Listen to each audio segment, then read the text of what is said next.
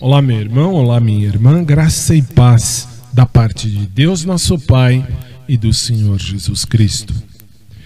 A mensagem de hoje encontra-se em Apocalipse, capítulo 22, verso 17. Quem quiser, receba de graça a água da vida.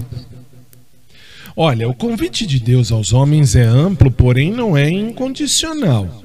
As palavras quem quiser receba, de fato, escancaram as portas. Mas a igreja está carregando o convite do Evangelho muito além dos seus devidos limites, transformando em algo mais humano e menos divino do que se verifica nas próprias Escrituras sagradas.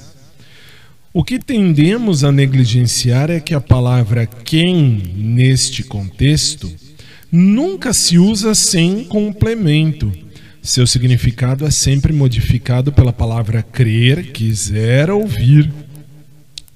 De acordo com os ensinos de Cristo, ninguém quererá ou poderá ir ou crerá, a não ser que tenha ocorrido em seu interior uma ação prévia de Deus que o permita assim fazer. No capítulo 6 de João, o Mestre nos ensina que ninguém decide por si só ele deve primeiro ser atraído pelo Pai. Jesus disse no capítulo 6, verso 63 de João: O espírito é o que vivifica, a carne para nada aproveita. Antes que qualquer homem ou mulher possa ser salvo, o ser humano deve sentir uma fome espiritual consumidora. Onde há um coração faminto, podemos aí ter a certeza de que Deus esteve ali primeiro. João capítulo 15, verso 16.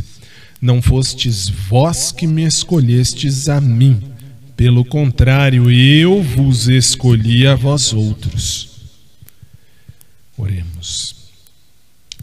Pai Santo, Pai querido, Pai amado, Pai celestial, nós oramos hoje por evangelistas, por missionários, por pastores, padres, bispos, apóstolos, diáconos, em todo o mundo que estão representando o Senhor em cidades populosas e áreas remotas.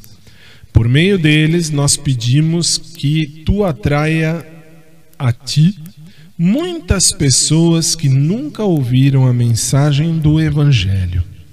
Amém.